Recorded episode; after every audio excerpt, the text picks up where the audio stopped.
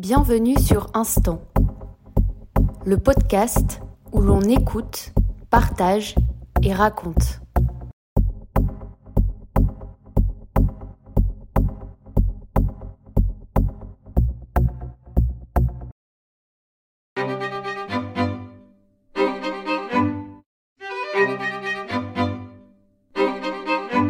Cet épisode sera en anglais. J'ai souhaité demander à Tal son parcours, sa carrière et ce qu'elle fait maintenant. Je l'ai rencontrée lors d'un cours de ballet. J'espère que mon accent sera pas trop catastrophique et je vous souhaite une belle écoute.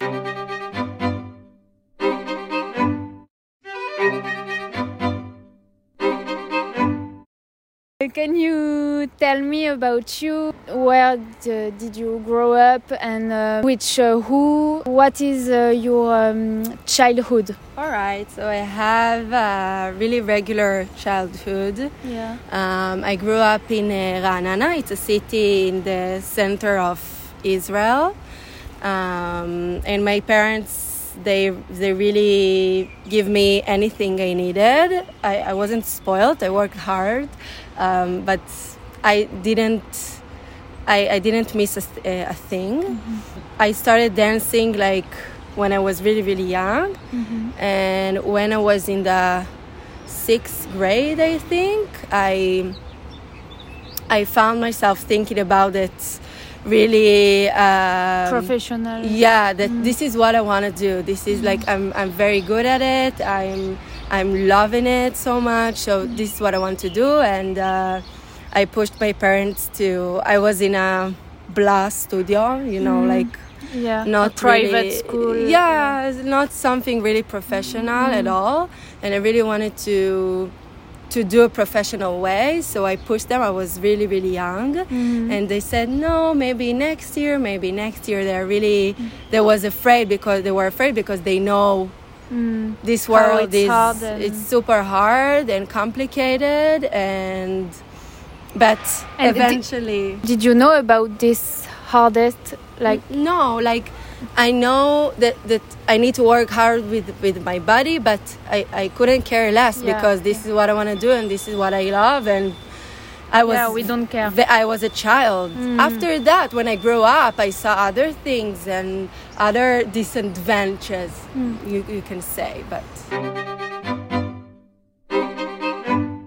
how they accept like uh, okay uh, you can you can dance now like did you do some uh, studies before to like prepare your parents you know okay if it doesn't work i have this when I was a child, it was like you know, like a hobby that I'm really good at it. They were uh, really, really enthusiastic about it because they saw that I'm enthusiastic about it, and I was good. I was, you know, the the this, how do you say like the child star? know? I don't in know. the in the little school In you, the little you, school. you you you were the yeah, petit rat de l'opéra Yeah, yeah but, you know, I was still really, really young, really like a child.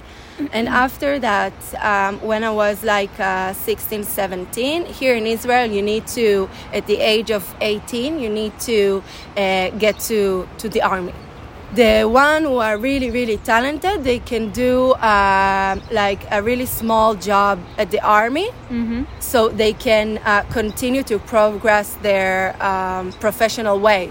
As a dancer as a musician as a like there are really few spots Yeah. that uh, that the army gives the, Okay. the talent one. You need to do like a really huge audition. It's a really a big thing here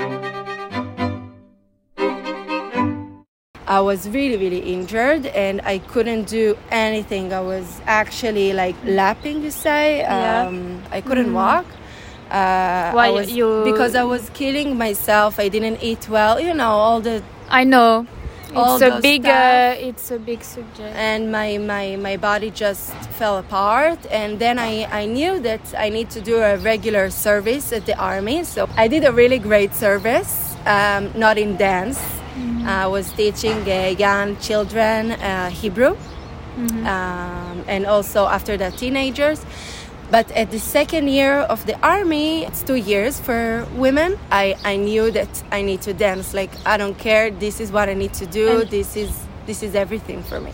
And so about your body, like uh, during these two years uh, in the army, you ate and you like you, I don't know how to say in yeah, English. yeah. Like it, it's it's not that I didn't eat. I, I No, wasn't but like you yeah, know- I wasn't you like know what I mean, uh, like, you know You be uh, careful uh, about uh, yeah, yeah, what I you. was really really precise and I didn't fed my my body properly Mm. uh, com- compared to the physical activity. I think this is why the injury was so like but during the army like i couldn't do anything i need my body to heal like i couldn't even walk before it was really really hard because i, I, I needed to disconnect the dance the, my passion you know like to, to switch everything. For a 18 young girl it's devastating. Um, and it was a tough uh, period uh, in my life. But I knew that at the second year, I started to in the weekend when I come back home, I started to do class. Like yeah, step bit, by step. step by step, exactly. And then I knew like I love it so much. This is what I want to do. This, Yeah. I was really naive. I did a private audition because I. I didn't do the, the regular audition to the Maslul program. If you know, it's like Mm-hmm. Yeah, the know. best program for young dancers to become professional Yeah. and I was really really naive and I did the audition and I was uh, I was really like in shock because I used to I used to be you know the the top girl the one who was really Yeah. really good Yeah, yeah, and uh, yeah and then I Yeah. I, I I got a slap in my face because she they accepted me but they said like you're here just because of your talent you have so much to do you have a huge yeah, it's path. not the, the end. yeah it's no it's just the beginning honey. And i i knew that at the first i was really like the underdog. I was it was so hard for me because everyone was also younger than me and also like they immediately continue after uh, high school they continue to all all the time to dance. And i didn't. I had like a huge break. I was injured. I, so i needed to do a, a huge step to Yeah, to, To begin get- again. to begin again and it happens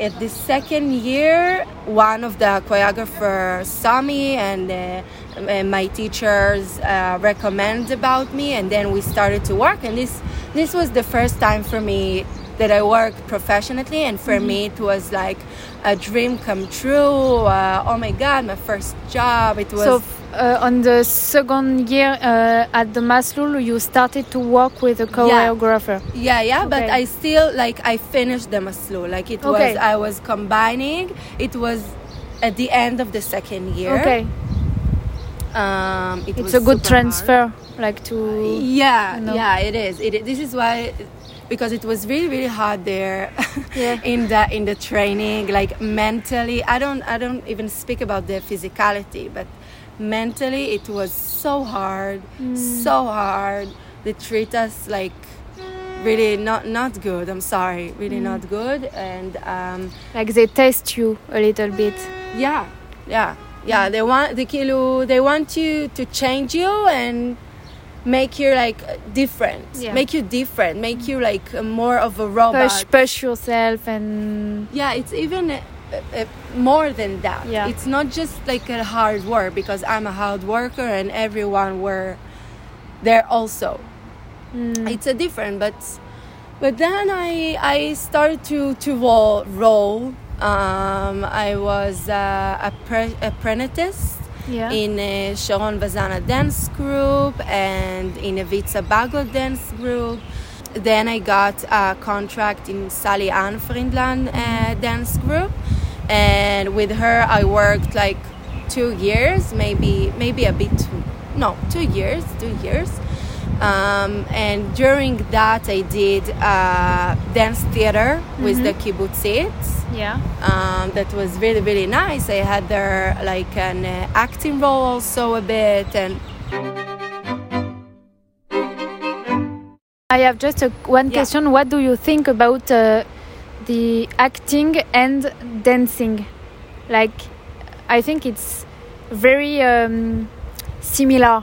Yeah, it is. You know? It, it, it it's it's really is, and I I know lots of dancers that after like a dance career or like really small dance career, they they went to They switch. acting mm-hmm. because in acting, um, like you perform. It's the mm. same thing, but you perform with world words mm-hmm. Mm-hmm. and and in dance you don't you don't speak. Like they teach you not not to speak and not to use maybe in that in that but Yeah, it's like not the, the main uh, yeah thing. it's not the main thing. And um, i think that lots of dancers are lacking to use verbal words and meanings. So the, the the path to acting is really natural mm. and also as a dancer you're you're acting mm. you're acting all the time you're acting Yeah. on the stage you're acting at rehearsal if you don't want to do things Yeah. and you need to do Yeah, you do. Um, you know it's it, mm. this this Yeah. is how it is Yeah, yeah, yeah. Okay. Now, like when you stop, not no stop, but uh, stop with uh, like companies and choreographer and Yeah, I was I was in Jerusalem Dance Theater be, before uh, the COVID. After that, I did like during the COVID, there were not actually like a job. So for me, I'm now 27. So in the age of like 24 and a half, 25, like I didn't have almost anything like during two years. It's lots, lots of time for a dancer Yeah. career. so I did like one small project um, with Ayelet Cohen, which she is the first that I started to work with. So it's wa- so it was a bit of a closure. It was uh, nice. Um, but because of COVID, we did just one performance, and then it was like ha- my heart was broken because I worked so hard for this process, and I give myself fully, and then it sum up in one show. So for me, it's like if you're not in a really really big company, it, it's so it's so tired to just you know to do that audition Yeah. and that audition, and then you do like one, two, three shows, and and that's it. For so for me, it's not it's not really very fulfilling. Um, and in the company that I was, also like um, the artistic way there wasn't satis- satisfying for me. It was now classical and more like a, a tsuwania, like a structure and um, more of technique. Um, okay. yeah. So, So you decided to after the COVID to more to do what? Yeah. So during my career, I also uh, was teaching. Like you must here. I don't know in other countries, but here, like you must work in in other stuff. You can't just just dance. Yes, in all of country. Yeah. Yeah, you have to do. You have to do another more. job. So I'm teaching. I'm teaching uh, ballet and contemporary, and also uh, Mm-hmm. Pilates. And I really love that too. Like for me, it's also always uh, a performance too. I think it's really important to to dance before teach.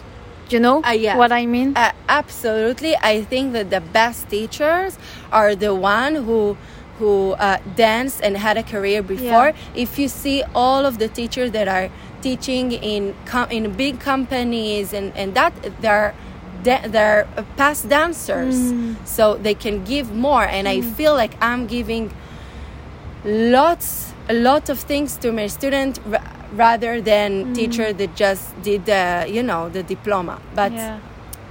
but maybe other people will say differently but this is i i feel Yeah. like you.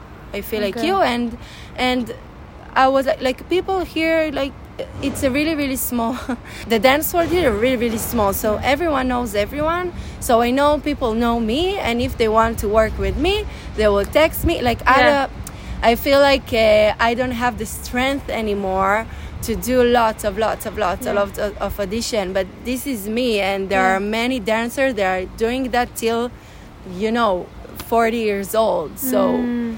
this is like yeah, you're here, so if I'm here. I'm still if there is a like I'm still- project or something like yeah, that, Yeah. So Why okay, not? fine. Why Mm-mm-mm. not? But this is. I'm not like eager Yeah. and and you know fighting like doing anything Mm. for that like I used to. Before yeah, that, yeah. like my dream was okay. I'm going. I'm going abroad, and you know, like Mm. uh, do that, do that. But but now, like I feel different. Mm, I yeah, yeah, I think differently, and um, I love that this is this is like who I am. I'm a dancer, um, but but there is other things also. yeah, that Yeah. I'm good at. Mm. So, mm. like in the past, I thought that if I'm a dancer and uh, also other things, so uh, so I'm a last dancer. Yeah. Yeah. Like when I was younger, I, yeah, yeah, I, was understand ashamed. what. I was ashamed that I was teaching. Mm. Like for me, like oh, maybe you're not a good dancer and you're not getting enough jobs, so you need to. It's, But it's what I think because I teach a little bit, but I don't want to be a teacher like I'm a dancer, you know. yeah, yeah, I feel you. This is exactly what Yeah. I felt. But then I saw the beauty also uh, on teaching, but it was it took time. Yeah, like yeah. eh, when I was 22, I was like, hell no, Yeah. I'm doing that just because of the money. And I, I think in the moment, like you Yeah, know, to do yeah. this also. If it's fine it's Yeah, fine and also there are many people that that teaching is not the way yeah, they're, they're doing other things and it's okay like Yeah. you need to love that Mm, oh, yeah. um yeah. but um yeah but i'm doing i'm doing um, you know in hebrew you called it in it's a slang it's Slang? a slang like you're you're doing um it- it's like a jam Yeah, But ah, it's yeah. not- Ah, yeah, you told me. yeah, but it's not actually because a jam it's with with you musicians and, Yeah. and other arts uh, combining together so here it's not it's just a dance show yeah. during uh, i don't know what to say During uh, like um, festival yeah. of, of yeah, it can happen. yeah At- so if if all someone of them, like- suggested it me and i know it's it's it's art it's not Yeah. like move your tits and your Yeah, yeah, butt yeah, yeah. so i'm doing that i'm Oh, yeah. doing that with people that i trust Mm, of course. Okay, yeah fine. תודה רבה. תודה רבה. ביי. ביי.